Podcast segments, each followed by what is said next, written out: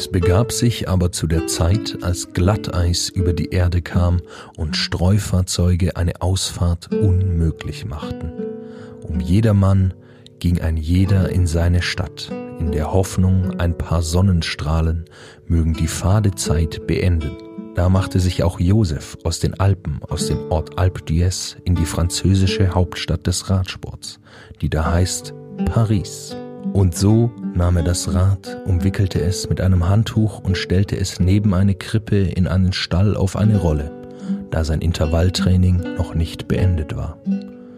Und es waren seine Teamkollegen in derselben Gegend auf der Straße und hüteten ihre Räder. Da trat der Engel Thomas von Strava zu ihnen und sagte, Fürchtet euch nicht, siehe, ich verkünde euch große Freude, die allen Radfahrern widerfahren wird, denn euch ist heute eine Möglichkeit geboren, auch im Winter Radsport zu betreiben. Und so suchten sie auf Komoot die schönste Route und eilten herbei. Zur selben Zeit waren auch Sterndeuter in der Gegend und erfuhren von der Geburt des Wintertrainings. Und sie begaben sich gen Paris. Das gelbe Trikot leuchtete ihnen den Weg und sie traten neben die Rolle und beschenkten Josef mit ISO-Drinks, Müsli-Riegeln und Powergel zu Ehren das Wunder, das sie dort sahen. What's up?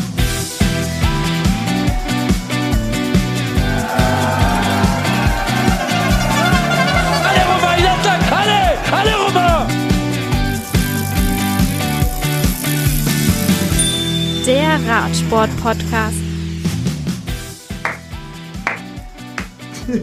Bevor ich irgendwas sage, erstmal ganz große Kunst, Jonas Bayer. Wie schön du diese Geschichte vorgetragen hast. Ja, der Text geht auf euch zurück. Ich habe äh, nur meine Stimme geliehen, um das vorzulesen. Hör auf mit euch. Ich habe damit gar nichts zu tun. Die Geschichte ist schriftlich geschrieben von äh, Prophet Lukas Bergmann. Ähm, nach dem Sie wurde mir Lukas-Evangelium. überliefert. Das war das Lukas-Evangelium, wurde es überliefert. Jonas Bayer gelesen. Ähm, ich war- bin Thomas Ehrlich, ich habe Lukas. zugehört und fand's gut. Aber äh, der Strava-Engel. Das, das Der mir. Strave-Engel. Du warst auch mit in der Ich war mit Geschichte. dabei, sehr schön. Die WhatsApp-Weihnachtsgeschichte. Heute zur großen Weihnachtsfolge. Wir blicken voraus auf das kommende Jahr. Vorher schauen wir aber mal. Auf unser Outfit ganz kurz. Jetzt muss ich dich kurz unterbrechen. Wenn wir sagen Ja. Weihnachtsfolge, Lukas, sehr schön. Du hast einen Weihnachtspulli an. Das, das ist das ein Pinguin mit Weihnachtsmütze und Schal. Wunderschön. Siehst du auch, was der sagt? Der sagt chill. Ja, ist die Weihnachtszeit, Off-Season, sehr gut. Ich habe eine sch- schöne 1 Euro rote Weihnachtsmütze an. Und Jonas? Jogginghose, grauer Pulli. Zählt die, zählen die roten Haare? Zählen die roten Haare vielleicht als, als rote Mütze? Rote Kopfbedeckung, können wir viel- zumindest sagen. So viel zur Weihnachtsfolge. Ja gut, Aber aber, er hat die weihnachtlichste Stimme von uns. Da, äh, ich, um Gottes Willen, ich übe niemals Kritik an Jonas Bayer. Brauche ich keine, Großer Held. brauche ich keine äh, Mützen mehr oder so. Du könntest Glühwein bringen. Dann machen wir nachher. Und zu Weihnachten passieren natürlich immer die allerschönsten Geschichten und deswegen äh, freut es mich, dass wir heute ein Ende einer Geschichte finden können, das uns, die uns die letzten, ja, die letzten vier Wochen ungefähr beschäftigt hat. Sophia Bertizzolo, wir haben sie die letzten beiden Folgen schon angesprochen, hatte einen Vertrag bei Movistar unterschrieben, konnte das dann aber nicht, weil sie eben, also konnte nicht im kommenden Jahr antreten für Movistar, denn zwei Festanstellungen sind nicht möglich in Italien und eine selbstständige Anstellung ist nicht möglich in Spanien. Und da sie noch bei der Polizei in Italien unterwegs ist und dort ihr Geld verdient und gesagt hat, dass diese Sicherheit möchte sie weiterhin haben, konnte sie eben dann nicht zu, nicht zu Movistar. Aber ein anderes Team hat die Gunst der Stunde genutzt. CCC hat sich die Dienste von Sofia Bertizzolo gesichert, denn in Polen ist es möglich, auf selbstständiger Basis Radsport zu betreiben. Wunderbar. Äh, Hat äh, eine gute Wendung genommen für sie. Kann ihren Sport jetzt als Profisportlerin bei einem Team ausüben. Besser kann es fast nicht laufen. Und hat eine ganz gute Teamkollegin, von der sie lernen kann. Marianne Voss. ich glaube, die, die fährt ganz gut Rad. Da lernt sie was, glaube ich. Ja, da lernt jeder was. Also finde ich tatsächlich äh, schön zum Jahresausklang, dass äh, sie da ihren Weg doch noch in den nächsten Jahren gehen kann. Schöne Weihnachtsgeschichte. Tatsächlich eine schöne ja. Weihnachtsgeschichte. Dann schauen wir auf die, das kommende Jahr. Oder habt ihr noch was zum Jahr 2019, was ihr jetzt unbedingt loswerden wollt? Van der Poel hat nicht gewonnen. Boah, Wahnsinn. Für mich der Verlierer des Jahres 2019. Nein, natürlich Geht gar nicht. Was? Ich habe euch Ja, aber er hat danach gleich Es waren über die- 400 Tage. Ja. Das erste Rennen, das er nicht gewonnen hat, nur auf Platz 3. Der hat gerade- mal so noch das Podium geschafft. Na, da kriegt er bestimmt weniger Weihnachtsgeschenke von seinem Team. Ja, Ja, das, ich glaube, er hat direkt zwei Tage später das nächste Rennen wieder gewonnen. Also, aber das ist dann zu spät. ja, Du also wirst da halt muss man sich auch mal hinterfragen, finde ich. Ja, also das wird spannend zu sehen, wie sich der entwickelt im kommenden Jahr. Da ist ganz klar eine Krise vorhanden. Ja. Äh, sehr guter Sportjournalismus, den wir hier betreiben. Der Ja, Mann, willst du der, in eine Krise reinreden? der Mann reißt nichts mehr. Ist, ist das eine Mentalitätsfrage Ja, vielleicht? Vielleicht ist er zu alt. Langsam. Okay, Spaß beiseite. Ja, Ähm. 2020 steht vor der Tür. Ich habe gerade im Kalender nachgeschaut, wenn diese Folge erscheint. Äh, wissen wir schon, wann, obviously am Dienstag, wahrscheinlich Dienstag. Dann sind, wenn es am Dienstag kommt, Direkt, die kommt pünktlich unter den Christbaum. sehr gut. Dann ist es nämlich richtig so. In heute, wenn ihr die Folge am Dienstag direkt schon hört, in vier Wochen beginnt die neue Season. Tour Down Under am 21. Januar, Dienstag in vier Wochen. Vier Wochen sind es noch. Ja, bis zum 21. Januar. 24. bis Ist das 21.. erst Ende Januar? Ich hab 21. bis 26. Da geht's los. Der, das erste UCI-Rennen. Fünf Tage durch Australien, wo wir sicherlich schon ein paar Fahrer sehen werden und die Frühform mal checken können. Dann kommen ja noch andere Rennen, äh, Challenge Mallorca und so weiter. Die ganzen Dinge. Aber das erste, zum ersten UCI World Rennen sind es noch vier Wochen. Das heißt, es geht schon bald wieder los. Bis wir das Weihnachtsessen und die Zeit und Silvester und alles verdaut haben, geht's quasi schon wieder weiter. Ein Traum. Wir wollen ein bisschen auf die Teams und die Zusammensetzung im kommenden Jahr gucken. Und da würde ich einfach sagen, machen wir es ganz klassisch. Jeder hat seinen Wunschzettel, kann hier einfach reinrufen, welches Team er gerne besprechen möchte, bevor wir da jetzt alle 19 Teams so stupide durchgehen. Welches Team steht denn bei dir ganz oben, Jonas? Auf dem Wunschzettel. Über das man zu sprechen hat nächste Saison. Ja? Ähm. Sowohl im positiven als auch im negativen Sinne, muss ich dazu sagen.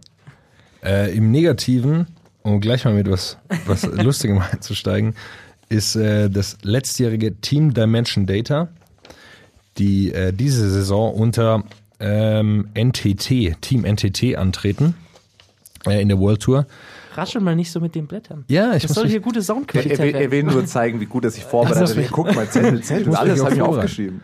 Ja, also mir, mir erschließt sich einfach nicht, wie die nächstes Jahr wieder, also die waren dieses Jahr schon sehr, sehr schwach und mir erschließt sich nicht, wie das nächstes Jahr besser werden soll. Äh, da da scheint es nicht nur an Fahrern zu mangeln, sondern auch an der, an der Umsetzung im, im Team und an den Strukturen dafür. Also äh, sehe ich wieder, sehe ich wieder schwarz für die. An der Zahl der Neuzugänge kann es definitiv nicht liegen. Da haben sie einen Haufen, haben sie einen Haufen, auch einige ordentliche Fahrer. Max Walsch hat dazu geholt, Viktor Kampenarz, exzellenter Zeitfahrer, aber Das sind aber auch so die einzigen Ja, dann wirklich aus der aus der Riege World Tour.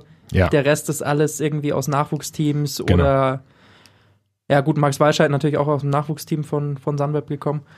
Ähm, oder aus, aus Teams aus der, aus der zweiten Liga. ja.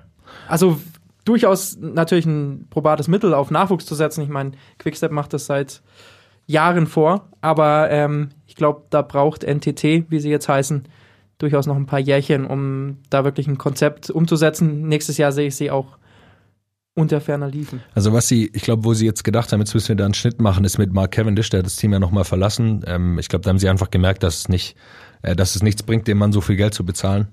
Äh, weil sie haben doch einige alte Fahrer jetzt da dabei und keiner von denen hat wirklich überzeugt in den letzten Jahren. Also NTT so ein bisschen das Geschenk von der Oma, das man auspackt und sich denkt, hui. wo ist der nächste Laden, wo ich es zurückgeben kann und einen Gutschein dafür kriege oder so. Hättest du mir besser Geld geschenkt.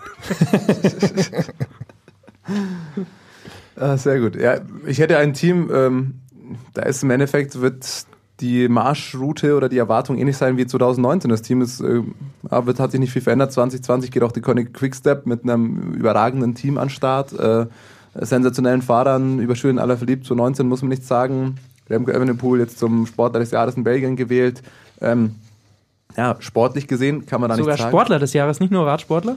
War der Sportler des Ich Jahres? glaube Sportler, ich suche es dir gleich raus. Ich bin eh gerade auf Krass. Also ich habe es gar nicht gelesen, aber Belgien ich äh, Sportsman of the Year. Das ist ja das Krasse. Ich glaube, das war bei Ein Van der Poel Radfahrer- dasselbe, dass auch er Sportler des Jahres in Holland wurde sogar. Und du sagst, hey, mal gegen alle anderen durchgesetzt. Ähm, über alle, so über jegliche sogar von- Hazards und tatsächlich von heute Meldung. Mensch, bin ich ja mal ganz up to date. Ähm, ja, Quickstep Rider becomes the youngest recipient of the trophy. Interessant, weil sonst immer Fußball und so weiter vorne, aber Remco, Remco. Ja, genau, da werden wir nächstes Jahr auch wieder drauf schauen. Wenn man das jetzt mit einem Weihnachtsgeschenk vergleicht, Jonas und ich hatten es gerade vorab schon mal kurz besprochen, die haben ja auch ein neues Trikot. Das sieht, finde ich, eigentlich schon, ich finde es optisch wieder sehr, sehr gut. Das Problem, das ich immer damit habe, vielleicht können das auch manche Hörer verstehen, dieses äußerst große Logo am Ärmel des Discounters, dass dieses Trikot einfach so billig aussehen lässt. Ich weiß auch nicht warum. Das gefühlt ist das noch größer geworden. Ähm, einfach optisch kein Hingucker. Und Jonas hat einen berechtigten Einwand gebracht. Es ist sehr viel weiß jetzt am Oberkörper. Man erkennt es im Peloton nicht mehr so schnell, weil die hatten immer das blaue Verwirrt Fußback. Ähm, jetzt ist das obenrum sehr weiß. Ich finde es optisch immer noch gut, aber wenn man es als Geschenk nimmt, zeigt man so, ja, schön, letztes Jahr war es besser. ja, es ist irgendwie so ein bisschen, sieht es nach einem Trikot aus von einem Team, das nicht World Tour fährt. Bin ich ehrlich. Ja, die haben immer, also darauf haben sie äh, noch nie wirklich Wert gelegt, glaube ich. Also sonst war es einfach Richtig. komplett blau. So weiß man nicht. Aber es ist so, ich gebe dir recht, es ist so ein bisschen so ein T-Shirt, das man auspackt am Weihnachtsabend, wo man sich denkt, oh, ganz coole Farben. Und dann sieht man so, ah, falsche Marke. Das ist leider nicht meins. Ich will, ich will bei, bei Quickstep noch kurz hervorheben, dass tatsächlich wieder ähm, ziemlich namhafte Abgänge wieder gehabt. Aber ich will die trotzdem, wie du schon gesagt hast, die haben immer noch eine gute Truppe und die holen immer junge Fahrer und einer davon ist immer eine, eine Granate. Also wenn man sich die Abgänge anschaut, ist Gilbert, Viviani, Enric Maas, äh, Richese, äh, wahrscheinlich der Top-Anfahrer äh, für den Sprint dieses Jahr. Ähm, also die haben schon einige Leute abgegeben. Und Aber sie haben noch ein paar ganz gute ja, Anfahrer. haben, so ist nicht. Ja, haben noch. Aber wenn man sich die Neuzugänge anschaut, dagegen ist natürlich, äh, haben sie auf jeden Fall Qualität abgegeben und ein paar junge Leute geholt von hauptsächlich Teams, die ich nicht kenne. Äh, Yannick Steimle natürlich haben wir schon besprochen, dass er dahin wechselt. Aber ich vertraue einfach Quickstep, dass sie das hinbekommen Richtig. und, Und ich glaube gewinnen. auch, ich glaube auch, dass so jemand wie Sam Bennett auf einmal Ja. ein richtiges Breakout-Jahr haben kann. Ja. Weil jeder der Fahrer, die Probleme hatte und danach zu Deceuninck Quickstep gegangen sind, hatte immer ein gutes Jahr danach. Also Marcel Kittel ist auf einmal auch nochmal explodiert. Ja. Die haben da entweder ein Wundermittelchen, was ich nicht hoffe, oder einfach äh, sehr, sehr gute Trainer. Und ähm, bei meine größte Frage, die ich bei, bei De Koenig habe, ist tatsächlich, geht Alaphilippe aufs Gesamtklassement bei der Tour de France? Ja, das ist tatsächlich die Frage, weil er natürlich so viel Rennen im Frühjahr gewinnt und ähm, sie Gilbert nicht mehr haben, der die gleiche Qualität hat im Frühjahr wie Alaphilippe. Äh, aber im Grunde müssen sie ihn dahin schicken. Die, die Route ist für, ihn ausgelegt. Es gibt viele, Atta viele Sachen, wo er angreifen kann. Also im Grunde müssen sie ihn mit hinnehmen und aufs Gesamtklassement mit ihm fahren. Wir haben ja auch dieses Jahr gesehen, äh, er war der große Star des Jahres, sein Name in aller Munde, Ja. das Team natürlich überall repräsentiert, äh, Fahrer des Jahres geworden. Wenn du so einen hast, dann musst du den aus Teamsicht natürlich nicht verheizen, aber ihn einfach mit ihm vorne hinschicken, mit ihm Werbung, Promo, sonst was machen, ist der Star im Radsport momentan schlechthin. Ich bin gespannt, ähm, wie stark er sich im Frühjahr präsentiert. Ich glaube, er wird trotzdem viele Rennen fahren im Frühjahr. Ich bin gespannt, ob er dort diese Spritzigkeit mitbringt. Und das ist dann, glaube ich, schon so ein Indiz, ob er sein Training ein bisschen umgestellt hat, um noch besser bei Ja. diesen langen Bergen zu werden. Ähm, ich sehe nämlich ein Problem. Also ich glaube, er hat die große Chance im vergangenen Jahr gehabt. Ähm, diese Minimalchance, die er ja fast genutzt hätte, mit Platz 5 super. Ähm, mehr war wahrscheinlich nicht drin. Ich glaube nicht, dass im kommenden Jahr irgendein Team noch den Fehler machen wird, ihn an den Stellen fahren zu lassen, wo er wirklich seine Stärken hat. Und das haben sie im letzten Jahr noch gemacht. Da hat er seine Zeit rausgeholt. Das wird im kommenden Jahr keiner machen. Und ich glaube nicht, dass er dann die Spritzigkeit und die Ausdauer besitzt, am Berg zu attackieren. Und von dem her, glaube ich, wäre es ein Fehler, es Philippe zu sehr in diese Richtung zu gehen. Aber Problem, äh, man hat es nicht immer so ganz in der Hand, wann man ihn, ob man ihn fahren lassen will oder nicht. Also man kann sagen, richtig. wir wollen ihn nicht fahren lassen, aber er hat es dies Jahr auch gezeigt. Also sie haben schon versucht, auch, sie wollten ihn nicht so ganz freiwillig, haben sie ihn immer wegfahren lassen, gerade an diesen kurzen, steilen Rampen. Äh, da kannst du Helfer haben, wie du willst, der ist einfach stärker dann. Und ist so ein guter Abfahrer, da kann er immer Zeit rausholen. Äh, das ist dann ein Problem mit solchen Leuten, dass du nicht immer selber in der Hand hast, ob die wegfahren oder nicht. Und dann gewinnt er noch das Zeitfahren. Am Ende bei der Tour. Also es ist ja schon auch so, dass er nicht gerne ge- oder nicht unterschätzt wurde, glaube ich auch dieses Jahr schon nicht. Aber vielleicht, ja, hast du auch. Ich glaube, das Frühjahr spielt auch noch mit rein, was generell dieses Jahr äh, mit rein spielt, äh, Olympia. Hat er Lust darauf oder nicht? Tatsächlich, ja. Das wird eh, glaube ich, den gesamten Ja. äh, Kalender nächstes Jahr und die Tour und so weiter auch alles ein bisschen beeinflussen. Dann nenne ich mal nur ein Team oder wolltest du noch was sagen? Nein, du sollst dein Team nennen, Lukas. Sag, sag Lukas. Naja, Komm. ich mach's mal ganz einfach. Ich möchte gerne über äh, Jumbo Wismar reden. Tatsächlich, weil es dort schon sehr klare Aussagen gab zum kommenden Jahr. Es wurden schon drei, beziehungsweise sogar vier Leute genannt, die zur Tour de France fahren sollen. Und einer hat eine Absage erteilt. Und zwar kommendes Jahr bei der Tour sollen fahren Tom Dumoulin, das wenig überraschend. Dazu Primoz Roglic. Dazu Steven Kreuzweig. Gutes Team. Und wer Und? hat abgesagt? Wout van Aert ist äh, auch noch mit dabei. Der ist als sehr, sehr guter Helfer natürlich. Und abgesagt hat Dylan Groenewegen. Das war dann wenig überraschend. Nachdem klar war, dass die alle zur Tour fahren, war entweder für ihn kein Platz mehr oder er war tatsächlich auch froh, dass er als Sprinter nicht zu dieser Tour de France muss. So ein bisschen Ja. habe ich das Gefühl, alle diese Sprinter sind gerade äh, eher von der Tour weg im kommenden Jahr. Da hat keiner wirklich Bock drauf. Ja, das ist so der Punkt, glaube ich. Also äh, diese zwei, drei Etappen, wo sie dann gewinnen können, pff, dafür da eine ganze Woche so Hügel und Berge zu fahren. Das ist wenig wert. Also Dylan Groenewegen wird wahrscheinlich der große Konkurrent von Pascal Ackermann, Ja. denn er wird Giro und Vuelta fahren. Ähm, dann Aber noch, noch mit Peter Sagan ja. im, beim Giro messen, aber äh, ansonsten wird der sich auch auf, auf Klassiker konzentrieren. Also das ist äh, eine spannende Entwicklung, aber was sagt ihr zum den großen drei? Bei der Tour de France kann das gut gehen? Ist Oder einer zu viel. Meine, also ich sage, es ist einer zu viel. Äh, Es wird nicht funktionieren, äh, dass sie alle drei dahin mitnehmen. Man sieht es jedes Jahr bei Movistar wieder gesehen. Ähm, die sind auch nicht so auf Linie gebracht wie die Jungs bei Team Ineos, die es immer einigermaßen schaffen. Ähm, und das wird ein Problem geben, weil keiner von denen will dann, will Primoz Roglic hat jetzt die Huelta gewonnen, wirklich dann äh, die letzten drei Kilometer für Tom Dumoulin fahren. Die werden nicht weit auseinander sein am Ende. Das äh, ist das größte Problem. Roglic ist genauso ein guter Zeitfahrer, also ja. Ja, aber ich also ich finde, die, die Namen klingen natürlich schon mal spektakulär, klingt nach einem geilen Team, das sie da hinschicken. Ich würde dem nicht ganz so vehement kritisch gegenübersehen, weil ich meine, wenn du es jetzt schon announced und wenn du eine vernünftige Teamstruktur hast und das vernünftig kommuniziert bekommst, dann sollten die Fahrer wissen, was halt ihr Auftrag ist. Klar hast du da noch einen Star und noch ein Ego und jeder will dann, ähm, aber Jumbo sollte halt vielleicht nicht den Fehler machen, so eine Quälereien ins Team bekommen, wie zum Beispiel, du hast es angesprochen, ähm, Movistar dieses Jahr, wenn die es hinbekommen, jedem eine Rolle zu verteilen und jeder Fahrer die Rolle annimmt und darum weiß, also vom Potenzial ist das sau stark. Ja, ist halt nur was- die Frage, ob du das geregelt bekommst. Ja, was soll die Rolle sein? Also Roglic ist, hat die Vuelta gewonnen, Kreuzweig Dritter bei der Tour de France. Da kannst du jetzt nicht sagen, ja, fahrt ihr mal für Tom Dumoulin. So. aber jetzt mal steile These, sieht's bei Ineos so anders aus? Garen sagen, Thomas, Garen Thomas hat sich hat dann auch, hätte sich auch in den, in den äh, Schatten von Egan Bernal Ja. oder Froome gestellt. Bei denen ist es schon von Anfang an klar. Die Aber Garen Thomas hat jetzt Jumbo gesagt, sein, sein Fokus liegt auf der Tour. Also, das hat er schon gesagt. Froome wird definitiv Tour fahren, Ja. da bin ich mir 100% sicher. Und sie fahren für Und ihn. was Bernal macht, ist äh, ja noch so ein bisschen fraglich. Schauen wir mal, ja, was sie werden den auch hinschicken. Aber dann, Ja, aber dann ist da der nächste. Ja. äh, dann hast du drei Tour de France-Sieger. Ja.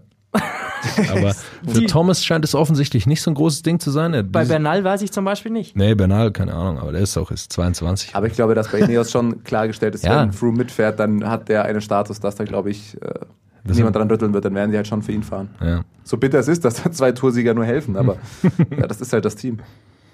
Aber zu, zu Jumbo Wismar noch. Ähm, oder sind, sind wir dann mit der sportlichen Analyse schon durch? Das kann man so sagen. Darf die Style-Polizei auch? Dann darfst du Style-Polizei machen. Ja, auch die haben ein neues Trikot. Das äh, ganz finde ich schon schön. Es bleibt vor allem gelb, man kann es erkennen. Viele haben jetzt diesen Punkte. großen schwarzen äh, Querstreifen auf der Brust, nicht mehr am Ärmel. Und das Rad ist sehr schön. Das, ähm, Das war letztes Jahr schon schön. Ja, das ist immer schön. Bei der italienischen Marke mit diesem türkisgrünen, ganz äh, speziellen Farbton. Jeder weiß wahrscheinlich, welche Marke gem- gemeint ist. Ich weiß, Ist so. dürfen wir nicht so Marken hier nennen, das weiß ich nie. Das weiß ich auch nicht. Also Aber bei den ja Teams machen wir es die ganze Zeit. Stimmt eigentlich. bei den Radsportherstellern sind wir uns auch so ein bisschen Aber lustiger. es ist Falls schön, ihr euch wundert, warum wir immer so um den heißen Brei herumreden. Genau. Also das Rad mit der Marke Bianchi, ähm, das ist ein bisschen, hat ein bisschen mehr Schwarzelemente mit reinbekommen, was ich ganz gut finde, weil das Sattelrohr ähm, jetzt da mit schwarz ist. Quasi der Rahmen bleibt in diesem Türkisen, aber du hast hier am Sitzrohr ähm, ich weiß nicht, ich habe gerade Bilder vom letzten Jahr gesehen, da war das eigentlich mehr komplett, dieses Türkisgrün. Ähm, da noch ein bisschen das schwarze Element mit rein, zur schwarzen Schrift sowieso. Mua. Es gibt, Sehr ein, schön. es gibt ein unfassbares Bild von Primus Roglic, als er auf diesem Rad sitzt beim Zeitfahren. Äh, ich glaube mit dem grünen Trikot und äh, irgendwie merkwürdig farbenen Helm. Also sieht unfassbar aus. Da passt dann gar nichts mehr zusammen, muss man leider sagen. Ja, das ist das, das ist, finde ich, das einzige Problem bei dieser, bei diesem Radhersteller. Diese ganz spezielle Farbe, die du hast, die ist ja super, aber schwierig mit anderen Farben zu kombinieren. Und da hast du dann, wenn du dann grün und dann gelb und irgendwas noch hast, das, hm, ja, das stimmt auch wieder. Aber um nochmal zu Weihnachtsanalogien, sonst haben wir das jetzt bei anderen Teams gemacht. Bei Jumbo müssen wir auch noch was finden. Was ist die Weihnachtsanalogie? Vielleicht der, der Fratz, der, der sich zu viel gewünscht hat und dann immer noch mehr will. Wollte ich gerade sagen, der reiche Onkel oder so, der nochmal vorbeikommt. und Deinem noch ein Ding. Und Ja. eigentlich hast du schon zu viele Geschenke und Ja, dann, kannst es gar nicht mehr würdigen. ja. Und so bleibt am Ende jedes Geschenk auf der Strecke. Das vielleicht zu, zu viele Gutscheine, die du bekommst, kannst du nicht entscheiden, wofür du es einlöst und am Ende stellst du fest, einer ist schon abgelaufen. Ja, aber Weil du nicht en- entschieden hast. sowas ist mega ärgerlich, Mann. Ja. Das wird tatsächlich schon mal passieren. Oh. Ja, Ja, wenn wir schon bei Ineos waren, wollen wir damit weitermachen oder habt ihr Ja. ein anderes Thema auf dem Wunschzettel? nee. Also, Ich habe noch ein anderes, aber wir können gerne über Neos sprechen. Ähm, haben sich wieder gut verstärkt, muss man leider sagen. ja. Aber das hatten wir ja schon, schon öfter Ja, besprochen. äh, also ich glaube, der Kader spricht für sich. Die einzige Frage, die so ein bisschen offen ist seit letztem Jahr, ist, wie gut schaffen sie es, ihre Helfer zur Tour zu bekommen? Also die wirklichen Helfer, nicht Jaron Thomas.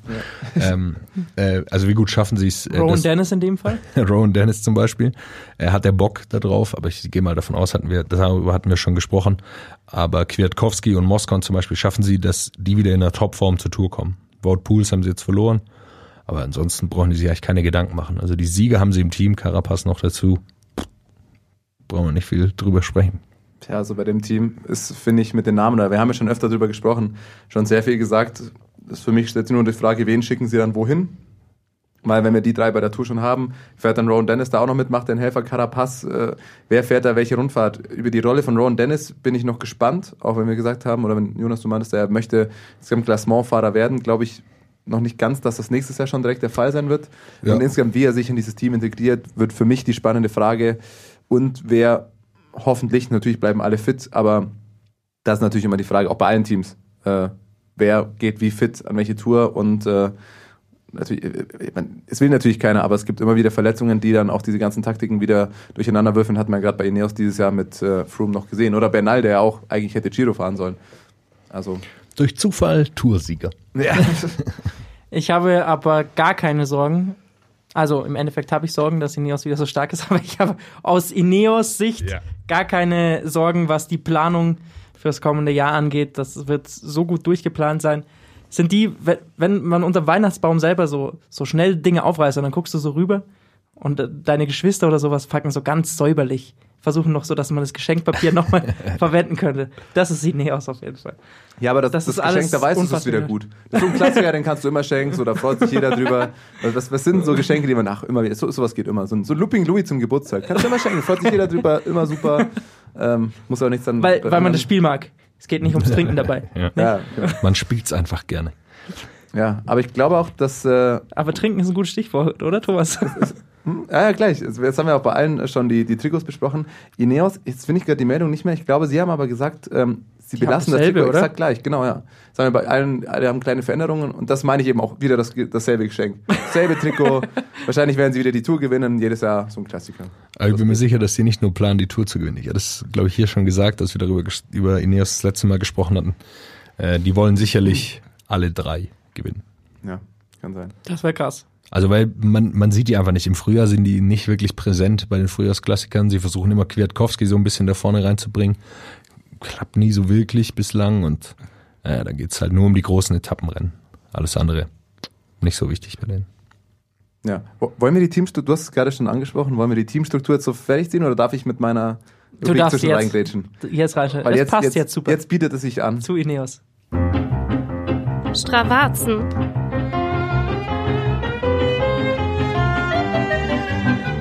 Ja, die Weihnachtsausgabe von Stravazen ähm, beschäftigt sich mit einer herrlichen Grundlagentour zum Einstieg ins Wintertrainingslager. Ineos ähm, hat mal eben im Trainingslager auf Mallorca, ich glaube, es war der vierte oder fünfte Tag, relativ zu Beginn. Ich stelle mir einen Jaron Thomas vor, der außer Form ist, viel gegessen, viel getrunken hat. Und dann sagen sie, komm, wir umrunden mal die Insel. Der arme Und Thomas ist wahrscheinlich spindeldürr, top ja, durchtrainiert. natürlich, natürlich. Und wir machen ihn immer fertig. ich mache ja nur kleine Witze, aber am Ende fahren die da eine Tour, die einfach 310 Kilometer. Am Ende, die hatten immer noch einen soliden, haben das in 8,5 Stunden geschafft, einen soliden 36er Schnitt, da rumgefahren als Grundlagentraining. Ähm, zum Starten der Saison einfach mal was irre Langes. Garen Thomas hat, glaube ich, sogar auf Instagram geschrieben, es war die längste Radfahrt des ganzen Jahres. Nochmal schön im Dezember zum Abschluss. Ähm, sensationell. Und das Gute ist, ähm, man bekommt das über Strava mit. Pavel Sivakov hat das hochgeladen, auch Dylan van Baale. Auch finde ich ganz interessant, Cameron Worth, äh, habe ich auch schon mal angesprochen, einer der Top-Triathleten der Welt, der denselben Rad sponsert, der sich da einfach mal ins Ineos-Trainingslager mit eingeschleust hat und da mitgefahren ist. Bei 300 Kilometer kommen natürlich Vielleicht steht da ja eine. Verpflichtung an im kommenden Jahr. Man weiß es nicht. Noch ein Zeitfahrer. Ah. Äh, Cameron Worth hat ganz andere verrückte Pläne, aber das ist eine andere Geschichte. Auf jeden Fall, bei 300 Kilometer sammelt sich natürlich das ein oder andere Segment an. Ne? Wenn du auch die ganze Insel umrundest, wissen Mallorca-Kenner, das haben wir spätestens äh, seit unserer vorletzten Folge mit Pascal Ackermann klargestellt, es gibt auf Mallorca ja nicht nur die Radsportregion, sondern auch die Partyregion, hat, glaube ich, Ackermann gesagt. Ähm, da gibt es einige Segmente und mein Lieblingssegment ist natürlich an der Playa de Palma entlang, Direkt da, wo, Ballermann. wo man hört, dass äh, auch deutsche Touristen ihr Unwesen treiben sollen, gibt es natürlich das Segment To the Beer. Und das muss man sich das vorstellen, das ist so eine Strandpromenade, ähm, eine Straße links und rechts. Normalerweise während der Trink-Partyregion nur betrunkene Touristen, Deutsche, Holländer, also wirklich eine ganz, ganz andere Welt. Da kann man natürlich nicht so schnell fahren. Da torkelt einer über die Straße, hier liegt einer, da steht einer, äh, Leute rennen rum, was weiß ich was. Muss man aber beachten, auf diesem Segment fahren die immer noch mit soliden 39 km/h da entlang. Jetzt stelle ich mir zum einen vor, du bist da als Tourist, nicht, dass ich mich in die Rolle hineinversetzen könnte. Du liegst da als Tourist am Strand, kommst auf dein Leben nicht mehr klar, stolperst vielleicht gerade noch aus der Diskothek oder aus der Bar irgendwo raus und auf einmal schiu, schiu, schiu, heizt da Ineos an dir vorbei in einem Zug, alle top trainiert äh, mit den, du, du packst ja dein Leben da gar nicht mehr. Aber das wir ist ja haben ja- unfassbar. Wir haben ja gelernt von Pascal Ackermann, wann Off-Season ist.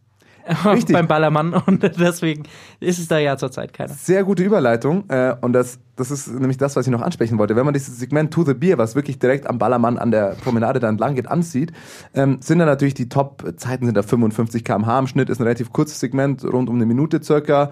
Ähm, Distanz, glaube ich, ja, 700 Meter. Auf jeden Fall, lustigerweise, die ganzen Top 50 oder Top 30 äh, Zeiten sind alle zwischen Oktober bis März, wo Off-Season da ist. Und ein Verrückter, den möchte ich hier hera- herausheben, ich kenne ihn nicht, Miguel Biesma. Das muss ein ganz Verrückter sein. Am 17. Mai, da ist schon Hochbetrieb da. Da ist Sommer, da sind, da ist, sind die Straßen voll ohne Ende. Hat es auf diesem Segment noch mit soliden 47,5 km/h geschafft. Der lebensmüde.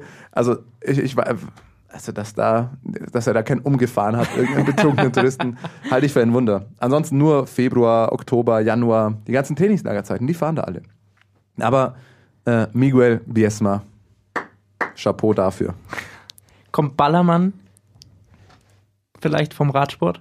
Auf jeden Fall. Ja, gut, Lukas. So, Einfach damit der noch so. Exkurs zu den Weihnachtsstrapazen. Also eine schöne Tour, 310 Kilometer lang, 3900 Höhenmeter, die hat man nebenbei auch noch so mitgenommen. Ähm, schönen 36er Schnitt. Ja, guter Start in die Season, finde ich. Schönes Trainingslager. Also läuft alles nach Plan bei Ineos. Kommen wir vom Anti-Bildungsprogramm zum Bildungsprogramm. Ich will nämlich über Education First sprechen. Oh, sehr So viel zum Thema Schleichwerbung, nicht wahr? Nee, gut. Ähm, ja, äh, das Team äh, will ich als sehr positiv herausheben. Die haben mir dieses Jahr schon gut gefallen. Äh, konzentrieren sich immer mehr auf die Klassiker-Saison, haben jetzt nochmal äh, Magnus Kort Nielsen von Astana und Jens Kökelere von Lotto Sudal äh, verpflichtet.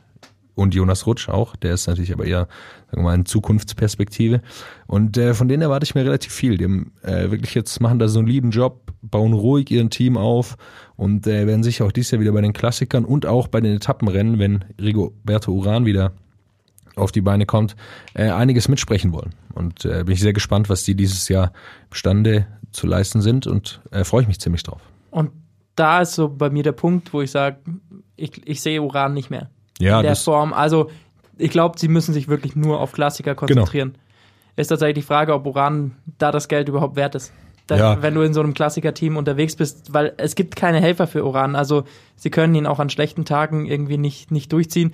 Man hat letztes Jahr gesehen, Michael Woods war am Ende eigentlich noch der beste Helfer. Ja. Und es ist ein Klassikerfahrer. Ja, ein wahnsinnig guter Klassikerfahrer. Wahnsinnig gut. Also- Absolut. Es ist Äh, äh, Weltklasse, der Mann. Deswegen sehe ich sie auch in der Klassiker-Saison auf jeden Fall äh, wieder sehr auffällig. Ja, gutes Team. Haben wir die Trikots noch kurz? Oder? Ja, Nein, über Spaß. die. Rosa-blau. Die, die erkennt Die man fallen zumindest. Die fallen, ich wollte gerade sagen, da, die siehst du im Fernsehen immer sofort. Das- und ich kann mich, ich, ich weiß nicht, wie es euch geht, das würde mich jetzt interessieren. Ich kann mich bei diesem Trikot nicht entscheiden, ob ich es richtig geil oder richtig scheiße finde. Ich weiß es, ich, ich bin immer hin und her gerissen. Weil es ist natürlich super auffällig, dieses Pink-Lila da. Ich, ich weiß nicht. Naja, es ist halt fast schon Hautfarben. Das ist so. Mir, mein, ich würde es mir nicht anziehen. Mir ist es ein bisschen egal, muss ich ehrlich sagen. Auch Jetzt wollte ich eine polarisierende Meinung hören und er sagt, egal. Ach. Ja, das ist natürlich jetzt nicht. Privat wird man natürlich nicht damit rumfahren, aber. ja, es hat Oh, aber was auch. soll's. Ist auf jeden Fall das Geschenk, wo sich, wo sich der Schenker das besonderste Papier ausgesucht hat. Ja. wo man sich denkt, so, hat er das denn So eine jetzt ganz aufgeschrieben? mühevolle Verpackung. Ja. Richtig. Jonas, äh, Jonas sei schon. Thomas, hast du noch ein Wunschteam? Ja, ich denke, allein aus, aus deutscher Sicht ähm, oder insgesamt Ah, auch, wir hatten Top 3 kommt's. hatten wir schon. Ich meine, wenn wir Top 4 Teams machen, muss man meiner Meinung nach Border Hans Grohe dazu zählen. Ähm, natürlich ein Top-Team. These. Ja. Ineos, Jumbo, die Koenig. Kommt dann schon Bora? Kommt vor. ich schon. Also wenn man jetzt äh, Etappenrennen auch mal, also nicht nur Etappenrennen schaut, sind sie, glaube ich, vor, äh, können sie äh, durchaus Jumbo und die Koenig auch hinter sich lassen dieses Jahr. Also ich auch. Also Koenig. Im Gesamtklassement Ja, also- nicht, aber insgesamt mit dem äh, Team. mit, Gesam mit Gesamtklassement. Also sie haben so viele Leute jetzt. Sag mal. Ja, ja. Das ist eine Wahnsinns Koenig, auf keinen Fall. Also Hast du gesehen, wie viele Rennen die im letzten Jahr gewonnen Ja, haben? aber was, was Punkte betrifft und so, die haben so viele Leute, so viele Sprinter, wenn sie es geschickt machen, äh, können sie es schon schaffen. Also klar, die Koenig ist da ein Wahnsinnsteam, aber äh, die haben, sind dieses Jahr jetzt auch so weit vorne, weil Alaphilippe noch so viel bei der Tour gewonnen hat. Sonst wären sie da auch nicht. Jonas so viel hat schon ein bisschen zu viel vom Glühwein genascht, glaube ich. Na, ich bestimme ihm da schon zu. Also sehe ich schon auch Ja, so. das ist eine Würde Wahnsinnsmannschaft. mich ja freuen, so ist nicht. Ja, also ich weiß auch nicht, ob es wirklich passiert, aber die haben halt eine Wahnsinnsmannschaft zusammen. Pascal Ackermann ist jetzt in der Weltspitze, Peter Sagan, naja, Maximilian Schachmann ist letztes Jahr sehr gute Ardennen-Klassiker gefahren. Ähm, und äh, Emanuel Buchmann wird auf die Etappenrennen gehen und versuchen da unter die Top 5 wiederzukommen. 2019 im World Ranking Team 2 vor, vor Jumbo Visma. ne? Ja. Also Ja. ich finde, man muss die in die Ja. Top 4 auf jeden Fall sehen. Ja, sie haben halt noch Sagan. Sag- Aber Sagan wird nicht mehr das Auch grüne Trikot Ackermann hat einige, einige Siege ähm, bei UCI-Rennen Ja, ja, Jahr natürlich. geholt. Ne? Also er Rang, Rang 7 in der individu- individuellen Liste, ähm, das schon. Aber kommen wir mal zum Team. Ähm, ich denke, das Team baut weiter auf, äh, hat dann einen Plan, wird ja irgendwie gefühlt nochmal ein bisschen deutscher. Ähm, jetzt haben sie auch Lennart Kemmler noch dazu geholt, der könnte auch ein wichtiger Helfer werden äh, für jemand wie Emanuel Buchmann. Ähm, ja, mit äh, Sagan hast du höchst wahrscheinlich wieder den, den Sprint-Trikot-Sieger bei, bei der Tour de France. Mit Ackermann und Sagan hast du zwei Top-Sprinter beim Giro, den aktuellen Giro-Sprintsieger. Da bin ich mir tatsächlich nicht sicher oder bin ich gespannt, wie wird da die Aufteilung sein? Wer fährt da wie? Wer fährt da was? Fährt Sagan Giro komplett zu Ende? Ist eine Frage. Oder hört er, wenn es richtig in die Berge geht, auf? Nimmt er das als Vorbereitung?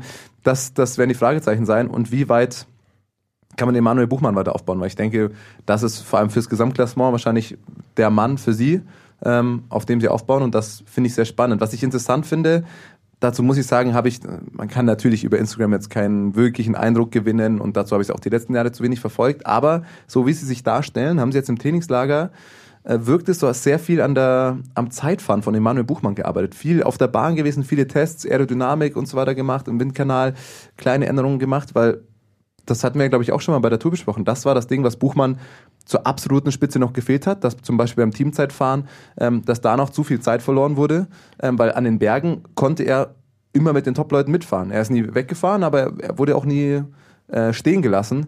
Ähm, vielleicht ist das das Ding, wo sie dieses Jahr noch ein paar Stellschrauben justieren wollen, dass sie da im Team oder insgesamt im Zeitfahren nicht so viel Zeit verlieren.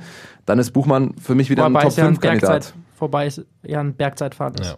Also es ist tatsächlich so wie er im vergangenen Jahr auf dieser hügeligen Strecke schon Zeit gefahren ist, glaube ich, kommt ihm dieses Bergzeitfahren nochmal mehr entgegen. Ja, Aber äh, ja, dadurch das ist, Top-5-Kandidat für die Tour de France ähm, wird, denke ich mal, ihr Anspruch wieder sein. ich sag, der Königstransfer ist tatsächlich Lennart Kemner. das kann sich in den nächsten vier, fünf Jahren noch zur, zum absoluten Glücksgriff entwickeln, weil er sich jetzt in diesem Schatten vom Buchmann super entwickeln kann. Und ich glaube, Lennart Kemner hat noch einiges im Köcher. Man sieht auch an diesem, großer Fan. an dem Transfer sieht man auch so ein bisschen, wie sie ihre Ausrichtung auch ein bisschen gewandelt haben. Also sie haben Davide Formulo ja abgegeben, der dieses Jahr auch sehr, sehr gute Ardennen-Klassiker gefahren ist und dafür Leonard Kemner geholt, der sicherlich mehr für die Grand Tours äh, geholt wurde, sich da zu entwickeln und jetzt am Anfang erstmal Buchmann zu unterstützen. Ähm, dann haben sie diese Richtung sind sie einfach gegangen oder wollen sie weitergehen, da ein Team um Buchmann aufzubauen, das ihn unterstützen kann bei den Touren. Übers andere deutsche Team haben wir in der vergangenen Folge schon ziemlich viel gesprochen mit Max Kanter zusammen. Ähm, deswegen würde ich sagen, suche ich mir ein anderes Team aus. Ähm, Lotto Sudal. Also. Sehr, sehr spannend. Philipp Gilbert. Dort jetzt John Degenkolb. Auch dort jetzt. Und natürlich immer noch Keller Bune. Also gleich drei Leute, die regelmäßig Rennen und Etappen und Klassiker gewinnen können. Also ist eigentlich relativ klar, wohin dieses Team möchte. Ja, also äh, sie wollen Klassiker gewinnen, Etappensiege einfahren. Vom Rest haben sie sich jetzt so ein bisschen verabschiedet. Wobei Ja. sie ja bei der Tour im vergangenen Jahr vier, glaube ich, hatten. Ja, Caleb Ewan und- genau.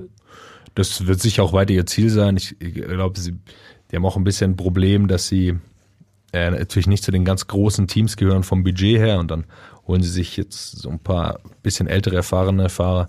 Äh, könnte aber gut klappen. Tisch Pinot ist jetzt gegangen, der nie, es ist ein Riesentalent immer noch, glaube ich, aber hat nie so wirklich die Erwartungen erfüllt, die sie gern gehabt hätten, glaube ich. Und hat versucht jetzt bei Sunweb eben noch, noch mal einen Schritt zu machen. Also ich glaube, das ist auf jeden Fall spannend. Ich weiß halt nicht, ob es Sinn macht, tatsächlich auf zwei so alte wie Degenkolb und Gilbert zu setzen und dafür junge, jüngere Fahrer wie zum Beispiel Tisch Pinot Ja. dann abzugeben. Das ist halt sehr kurzfristig gedacht. Und Victor wenn der Campenas, Erfolg nicht, vorher schon gesagt ja, haben. wenn der Erfolg nicht direkt kommt, dann äh, ja, werden sie sich nach dem Jahr schön, schön grün und blau ärgern. Ist natürlich immer eine Frage, wir stecken nicht drin im Team. Ähm, äh, wollte Tisch Benot weggehen, ist natürlich auch möglich, dass er gesagt hat, er will jetzt was Neues probieren. Äh, und dann muss man auch schauen, wer auf dem Markt ist. Wen kann man bezahlen? Muss man ein bisschen überlegen dann, ja. Aber klar, Etappenrennen wird's werden. Kann ich wieder unseriös werden, oder? Bitte. Ja, bei dem, beim neuen Trikot wird Jonas wieder einhaken. Ähm, es ist schwerer zu erkennen, sie haben es wieder geändert. Sonst war es ja weiß, rote Ärmel, leicht zu erkennen. Jetzt ist das oben schwarz. Hast du schon gesehen? Nein, so was Blödes. Das Guck mal, guck mal her. Ich find's geil. Ich Ah, muss sagen, ja, das Trikot ist optisch sehr, sehr geil. Also mir gefällt's sehr gut. Oh, das Ähm, Deutscher Sicht Aber- farblich ein Problem, würde ich jetzt mal. Historischer Perspektive. Oh. Hat er nicht gesagt. Ja, also es ist auf jeden Fall ja. viel schwarz, weiß und rot. Ähm, aber vor allem die Schulterpartien, das, was man da oben halt sieht, ist schwarz. Weiß ist es kaum noch. Auch schwarze Hosen und vorne der Bauch, Brustbereich eher rot. Ähm, ja, aber ich finde es designtechnisch gut, aber wird auch wieder schwerer zu erkennen sein. Wir werden äh, in den früher Klassikern Trikots lernen müssen. Ähm, Dass wir die bis zu den großen Rennen drauf haben. Also wenn ihr Jonas äh, ein Weihnachtsgeschenk, Jonas, ich verwechsel euch heute die ganze Zeit. Was ist denn los? Ich glaube, ich habe zu viel vom Glühwein genascht. Thomas, wenn ihr Thomas ein Weihnachtsgeschenk machen wollt, schickt ihm einfach schöne Bilder über Instagram von schönen Trikots, von schönen Rädern. Sowieso. Was das Schöneres kann er sich gar nicht vorstellen. Sowieso. Ja, Nächst, nächstes Team? Du darfst dir noch eins aussuchen. ich darf, um Gottes Willen, ich gebe an Jonas weiter. Ich, also, ich habe alle Teams, äh, über die ich viel weiß oder was sagen möchte fürs nächste Jahr. Zwei habe ich auf jeden Fall noch. Zwei hast du noch? Sprechen Wollen wollen. wir so viele Teams durchgehen heute? Das seid ihr besser vorbereitet als ich. Ist das nicht immer so? Definitiv. Fair enough. Äh, ich will über Movistar sprechen, äh, über die wir uns hier viel lustig machen. Oh. Äh, und zwar mit Recht. Müssen wir. Ja, und ich sage aber, dass sie dies für nächstes Jahr einen guten Plan verfolgen. Also sie haben einige Fahrer abgegeben, eben die nicht zusammengepasst haben und mit Enric Maas einen geholt, der die neue Hoffnung sein soll. Marc Soler haben. Berge schüttelt schon den Kopf hier mir gegenüber. Thomas auch. Ja, Lukas, ich schau das mal an. ähm, also Guter für, Plan, Movistar. Lass mich mal aussehen, ja? Ja, also sag mal, in der Theorie klingt es einfach sinnvoll. Es hat nichts gebracht mit mit Quintana. Sie sind, sie haben damit nicht gewonnen, mit Landa ebenfalls nicht. Ähm, Carapaz war sicher ärgerlich, konnten sie aber wohl nicht mehr halten und haben jetzt eben mit Enric Maas äh, und zwei Helfern dazu, Dario Cataldo und Davide Viviella, äh, zwei Bergfahrer geholt, die ihn nochmal unterstützen sollen. Und ich glaube, das ist der richtige Schritt, äh, den sie machen konnten. Äh, Vogelsang haben sie leider nicht bekommen, aber äh, jetzt haben sie mit Enric Maas ein. Marc Soler wollen sie sicher aufbauen, dass er ähm, für die fürs GC fährt. Und ich glaube, was anderes konnten sie nicht machen. Und jetzt müssen sie irgendwie schauen, dass sie in drei Jahren wieder äh, die eins der absoluten Top-Teams sind. Ja, ich sehe schon, es ist so ein, so ein Weihnachtsgeschenk, das, das langfristig toll ist. Ja. so, So eine Investition in die Zukunft. das ist so ein, so ein Buch, das man eigentlich nicht gerne liest, aber wo man weiß, das bringt einen, bringt einen weiter. Irgendwie so ein Philosophie-Schinken. Oder so ein, so ein kleiner Weihnachtsbaum im Topf, den man nochmal einpflanzt in den Garten und in drei Jahren nimmt man ihn wieder und hat einen größeren. Noch nie passiert, aber. Hast du schon mal. Wer, wer Das ist verschenkt das kleine. Weihnachtsbäume, die man einpflanzt und wieder Nein, ausgräbt? also man Denk, kann ja Weihnachtsbäume im Topf kaufen. Denkt Movies da auch daran, rechtzeitig zu gießen und auch wirklich einzupflanzen? Na, hoffentlich. Oder verkümmert Ah. das Ding einfach Ja, das wird man sehen. in der Ecke? Wird man sehen. Aber ich glaube einfach, es war alternativlos. Also was sollten sie sonst machen? Ähm, sie mussten jetzt was ändern. Aber fürs kommende Jahr, sage ich jetzt, sehen wir Niente. ja, möglich ist es. Also ich traue denen schon zu, dass Enric Maas und Marc Soler in den Top 10 von ein bis zwei Grand Tours fahren. Niente. Nada. So schlecht sind die auch nicht, die zwei Jungs. Aber klar, also der, die, die Ansprüche werden sicher auch nach unten gegangen sein, muss man klar sagen. Ja, ein Team, was wir schon noch kurz ansprechen müssen, Ah, weil es neu ich. dabei ist, East Recycling Academy? Israel Cycling Academy. Weil bei diesem Team weiß ich nicht, was sie wollen. Also, es ist natürlich auch schwierig. Sie haben sehr spät diese Lizenz bekommen für die World Tour, aber dieser Fahrerhaufen, den sie da beisammen haben, der passt auf den ersten Blick irgendwie nicht so ganz zusammen. André Greipel neu dabei, dann Martin neu dabei, dann die ganzen Katjuscha-Fahrer. Könnte so das Desaster, also dadurch, dass sie ja komplett Katjuscha übernommen haben, da war ja auch das Problem, dass es einfach komplett durchgewürfelt Es war war kein Erfolgsteam. über, übernehmen sie halt einfach genau diese Probleme. Ja, ich Ja. glaube, es liegt einfach an der späten Lizenz, muss man klar so sagen. Also da muss man daneben, wer noch da ist. Man sieht es jetzt an. Das klingt so Ja, also, ja, das äh, ist natürlich, klingt natürlich fies, aber ist leider so. Die konnten davor keine Verträge unterschreiben, deshalb äh, mussten sie sich auf so ein paar Leute konzentrieren, denn Martin kam ja schon vorher. Ich bin sehr gespannt auf die Rolle der beiden Deutschen, Nils Pollitt. Ne, Ja, sind- ich glaub, sind die da- Rolle ist also klar. drei, drei Deutsche natürlich. sagen, Rick Zabel haben wir auch noch. lässt jetzt raus, ja. Rick Zabel haben wir natürlich auch noch. Aber vor allem äh, bin ich auch gespannt, was André Greipel für eine Rolle haben wird. Denn André Greipel hat in den vergangenen Jahren immer wieder gezeigt, dass er bei harten Klassikern, wie zum Beispiel Paris-Roubaix, gar nicht so schlecht ist, wenn man ihn fahren lässt.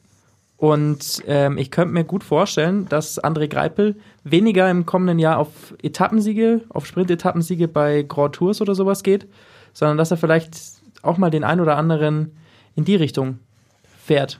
Härteren Klassiker, André Greipel kann das schon. Und ähm, dann hatten sie mit Pollitt und, und Greipel da vielleicht ein ganz gutes Duo. Und dann wissen wir ja auch, Pollitt gewinnt Paris-Roubaix dieses Jahr. Ah, also gibt es auf jeden Fall einen Sieg. Ich wollte gerade sagen, also ganz schlecht sind sie natürlich nicht. Ähm, allein mit Bullet hast du ja nochmal einen Top-Fahrer da. Ähm, ja, an sich wird es abzuwarten sein, wie sie sind. Ich bin mir tatsächlich beim Namen auch noch nicht ganz sicher, weil wisst ihr Ja, da mehr? Weil, Cyclings äh, ja, genau, ihr, Academy oder Israel Instagram- Startup Nation. Genau, Instagram-Channel Ja, heißt jetzt. Instagram Startup Nation, aber der Tag ist noch Israel Cycling Ca- Academy und weißt du es sicher? Oder, Jonas? Startup Nation. Startup ist der Nation ist, äh, Name, oder? steht auch fett auf ihrem Trikot vorne Startup drauf. Nation. Das klingt so, das klingt so sehr Ja, es gibt Äh, 23-Jährige trinken Kaffee, machen ein Startup und äh, sitzen im Büro und "Oh, wir machen jetzt Israel Startup Nation. Also ich glaube, man Lass muss mal ein Projekt pitchen. Das ist so, wenn du zu Weihnachten dann so ein Fresspaket kriegst, wo nur die ganzen, sind dann so Smoothies und So einen, so einen gestrickten Wollpulli und äh, so einen Terminplaner und eine fancy Genau. Sonnen. Die, die werden bestimmt fancy Sonnenbrillen fahren, sage ich. Da, so, da Also freut sich auf jeden Fall Thomas drauf. ich glaube, man muss dir ein bisschen Zeit geben jetzt einfach, weil sie hatten dieses Jahr nicht so viel Zeit. Man sieht es jetzt bei Team CCC, da, wo wir nicht näher drauf eingehen wollen eigentlich, aber die haben jetzt so Fahrer verpflichtet, äh, wo man schon merkt, okay, das sind jetzt die Leute, die sie haben wollen. Matteo Trentin kommt dazu, ähm, können jetzt mit Greg van Avermaet und Matteo Trentin eben ein starkes Klassiker-Team stellen, haben Ilnur Zakarin ähm, geholt äh, dazu als so ein bisschen Klassementfahrer, bisschen Bergfahrertyp. Äh, ich glaube, nach einem Jahr sieht man dann, wenn die eine komplette Saison Zeit haben, ihren Kader aufzustellen, was, was sie wirklich wollen. Ein letztes hätte ich noch auf meinem Wunschzettel. Wie sieht's bei euch aus? Ich habe kein Team mehr. Eine, eine Anmerkung noch, aber ja. Bahrain McLaren will ich einfach noch von den Namen ansprechen, denn äh, Mark Cavendish ist dort neu. Wout Pools haben sie sich geholt von Team Ineos. Mikkel Lander natürlich als äh, neuer großer Star, nachdem Ist auch lustig, dass du Lander nicht an eins nennst. Das liegt tatsächlich einfach nur an der Liste, die ich hier vor mir Okay, habe. okay. Es beinhaltet keine Wertung. Und ich frage mich so ein bisschen, es ist so ein bisschen das Geschenk, das der Bruder kriegt, das auf den ersten Blick richtig geil aussieht und wo man, das man unbedingt haben möchte und der Bruder aber aus Prinzip sagt so nein. Die, und dann am nächsten, am nächsten Tag, am nächsten Tag kriegst du es und dann freust du dich riesig, dass du auch mal damit spielen darfst, dann merkst du, so geil ist es gar nicht. Und das ist so die Frage bei den Fahrern, die jetzt äh, hinzugekommen sind, so Mark Cavendish, Wout Pools. Früher natürlich, da wolltest du sie unbedingt haben, aber willst du sie auch noch am zweiten Weihnachtsfeiertag haben? Das ist die große Frage.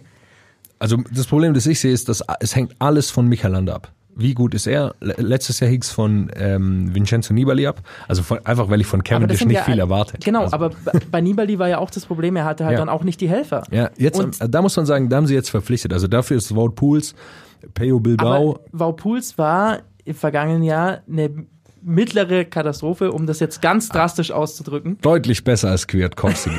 deutlich besser. Er hat, also die ersten zwei Wochen war eine, eine absolute Katastrophe. Dann ist er nochmal gekommen, Er konnte nochmal ja. ja. bei der Tour. Äh, das wird doch sein Job sein. Also sie haben Peo Bilbao, Eros Capecchi und Wout Pools geholt für, als Hello drei Bilbao Helfer. ist natürlich schon, Ja, super das ist ein Fahrer. Hammerfahrer. Ähm, also sie haben, sie richten ihr Team auf Michelanda aus und dann ist eben die Frage, wenn alles von einem Team abhängt, wir haben das die letzten Jahre bei Trek gesehen, äh, alles hing von Richie Port ab und wenn der dann jedes Mal stürzt, dann ist es halt schlecht. Und Landa hat auch immer so ein bisschen Angewohnheiten, dass er dann gerne mal, mal bevor es an den ersten Berg geht, vier Minuten zurücklegt und dann kann er angreifen wie noch was. Und das müssen sie jetzt halt vermeiden. Hängt alles von Landa ab, aus meiner Sicht. Ist aber ein spannendes Projekt mit McLaren. Das, das finde ich eben auch spannend. Ist die Frage, also ich frage mich, ob die da einfach als Sponsor, als Namensgeber da sind oder McLaren, man kennt es ja aus der Formel 1, wie viel technisches Know-how die da mitbringen, wie viel äh, Wissen, mechanisches Wissen und so, das können die vielleicht einen Einfluss spielen, finde ich ganz spannend. Ja, da kommt ja schon, also das klingt abstrus, aber da kommt natürlich schon viel Synergie zusammen. Also gerade Windkanäle zum Beispiel für Zeitfahren äh, ist natürlich super. Die, haben einen besseren Windkanal als, als alle anderen Teams natürlich jetzt zur Verfügung. Und wenn die da ernst machen und vielleicht auch nochmal Räder designen wollen von McLaren, ist sicher relevant für die. Also man kennt das ja von den äh, Mhm. Laufradherstellern, da wird viel mit äh, der Technik aus der Formel 1 zusammengearbeitet. Äh, einer der, der größten ähm, Laufradhersteller ist da wirklich auch führend mit Formel 1 Technologie, dass die da zusammen in der Entwicklung, im, in der Forschung zusammenarbeiten. Das kann schon, wie du sagst, eine gute Synergie ergeben. Und bestes Beispiel ist dafür natürlich Ineos. Das war alles Wissenschaft, manchmal ein bisschen zu viel Wissenschaft vielleicht, wenn man das jetzt so im Nachhinein betrachtet, aber sie haben auf jeden Fall einiges in den Radsport äh, gebracht, was davor nicht gang und gäbe war. Rolle, Rollen, Form und nach dem Rennen, das sind alles so Geschichten, die sicherlich zum Erfolg mit beigetragen haben und wenn McLaren da die entsprechenden Mittel hat, ist das durchaus ähm, ein spannendes Projekt. Äh, Geld hat es da noch nie gemangelt, das muss man auch mal sagen. Also der, Das ist richtig. ja, der, Es ist halt auch dieser, der König, der da alles bezahlt, das, das macht dieses Thema auch wirklich super Ja. sympathisch, muss ich sagen. Deswegen liebe ich dieses Thema einfach. so. Weil da einfach so ein schöner, reicher Scheich dahinter ist. Okay, Ja. gut, anderes Thema. Sind wir soweit, glaube ich, größtenteils durch, oder? Für die Vorausschau nächstes Jahr. Ich habe ich hab nämlich gerade noch eine Meldung gesehen, die ist schon vier Tage alt. Entweder bin ich nicht up to date oder ist ein bisschen untergegangen. Wir haben Giro, wir haben Tour besprochen. Der Plan für die Vuelta ist raus. Habt ihr das mitbekommen? Ja, richtig. Ja, Hab ich, das startet ich in, in äh, Utrecht, in Holland nächstes Jahr. Herrlich. Also ich glaube, das wird äh, zumindest zuschauertechnisch und stimmungstechnisch ein Spektakel. Holländer äh, am Start von der Vuelta. Könnte ich mir gut vorstellen. Ich habe tatsächlich die Route noch kaum gesehen. Ich sehe jetzt nur gerade auf den ersten Blick, sie äh, führt auch durch Portugal. Col du Tourmalet sticht daraus. Ähm, ja, aber ich finde vor allem den Start in Holland hat was. Portugal ist der Col di Tourmalet ist nicht in Portugal. Nein, nein, nein. Sie Ach so, fahren unter ja, anderem durch okay. Portugal und auch äh, natürlich auf der ganz Ja, anderen Seite okay. Col de Tourmalet ist mit inbegriffen. Ähm, also ja, finde ich, ähm, sieht auch ganz nett aus. Gehört ja zunächst Jahr noch dazu. Ich wollte gerade noch einwerfen, wie lustig, dass wir über keins der drei französischen Teams gesprochen haben, weil ich mir tatsächlich für AG Dessert, ähm, FDG und Cofidis, die jetzt auch in der World Tour sind, das einzig Relevante aufgeschrieben habe, Nico Denz verlässt AG Dessert. Naja, aber FTG, glaube ich, ist nicht so schlecht. Wenn, Nein, die haben halt aber was Neuzugänge oder man Nee, weiß, nee. was man bekommt. Thibaut Pinot Ja. ist da, Arnaud Demar, äh, So ist es. so sieht es aus. Ähm, So. Ich würde sagen, Ich will jeder noch eine, eine Sache zum kommenden ja. Jahr sagen. Ähm, es wird auf jeden Fall nämlich ein ja, ziemlich, ziemlich weirdes Jahr auch vom Kalender her, weil da die Olympischen Spiele Ja. ähm, reinkommen Ende Juli. Das heißt, rund um diese Tour de France, Vuelta, gibt es irre viele Verschiebungen ähm, im Vergleich zu sonst. Das macht natürlich auch die Planung der Teams dann nochmal ein bisschen schwieriger. Und da bin ich gespannt, wer tatsächlich dann beim olympischen Rennen, weil Werde zum Beispiel hat gesagt, er will darauf großen Fokus legen, wer da wirklich noch gut in Form ist. Vor allem nervt es die Teams, glaube ich, richtig. Ja. Weil, ja, also Ja, man klar. muss aber sagen, da fahren die in den Nationaltrikots und nicht für den Sponsor. Und wenn dann so einer wie Valverde sagt, ja, pff, Tour France, ja, da rolle ich dann auch mal mit als Vorbereitung für Olympia, dann ist das natürlich scheiße, wenn. Naja, wenn aber beim nächsten Radrennen der als Olympiasieger im, wieder im Ja, aber da kannst entsprechend blauen Trikot fährt, dann. Ja, aber das ist halt, also äh, ist wahrscheinlicher, dass er unter die Top 10 der Tour kommt, als dass er Olympiasieger wird. Olympia ist halt ein, ein Sieger. Also es wird auf jeden Fall den Kalender nächstes Jahr deutlich beeinflussen und äh, so ein paar Verschiebungen geben. Wird spannend sein. Also Olympische, äh, Olympischen Spiele da bringt nochmal ein bisschen Schwung, ein bisschen andere Aspekte noch mit rein. Dann freuen wir uns doch auf das kommende Radsportjahr. Du Sagt doch nochmal was jeder. sagen? Nee, was heißt, ich möchte was sagen. Jetzt habe ich gerade den Kalender vor mir. Ich würde sagen, jeder sagt sein Highlight 2020. Welcher Termin, welches Rennen, welcher Fahrer. Jeder hat jetzt einen Guess. Ja, okay, ihr habt nicht überlegt. Ich habe den Kalender vor mir. Fang du mal an, dann äh, sehe ich, in welche Richtung es geht. Und dann, Okay, ich sag mal Intuition. 21. März, auf den freue ich mich aktuell am meisten. Mailand Sanremo, äh, Klassiker-Saison geht richtig los. Ein Tag vor ist Frühlingsanfang. Das wird auch die Zeit, wo man selber Ende März ist das Wetter auch hier in Deutschland wieder so weit stabil, dass man viel draußen fahren kann. Ähm, für mich persönlich geht da das Radsportjahr 2020 so richtig los. Ähm, ja, freue ich mich, wird geil. Ich freue mich auf den Giro, Stelvio. Da fahren wir hin, Thomas, nämlich. Da können wir das. Warte, re, re, überbrück mal ein bisschen kurz. Ich suche nochmal schnell das Datum raus. Ich habe es in den da Kalender schon eingetragen. Schön in unserem Bus, schnallen die Räder hinten drauf. Ist das genug 28. Mai. Ja, das war schon. 28. Mai, tatsächlich hast du auch recht. Das ist äh, vielleicht das zweite, wenn man Daten nimmt, ähm, das zweite Datum, auf das ich mich sehr freue. Ich freue mich richtig auf die Flandern-Rundfahrt. Ähm, immer eine Woche vor Paris-Roubaix. Genaue Datum habe ich jetzt nicht. 5. Aber- April. 5. April, äh, wie ich es gerade sagen wollte.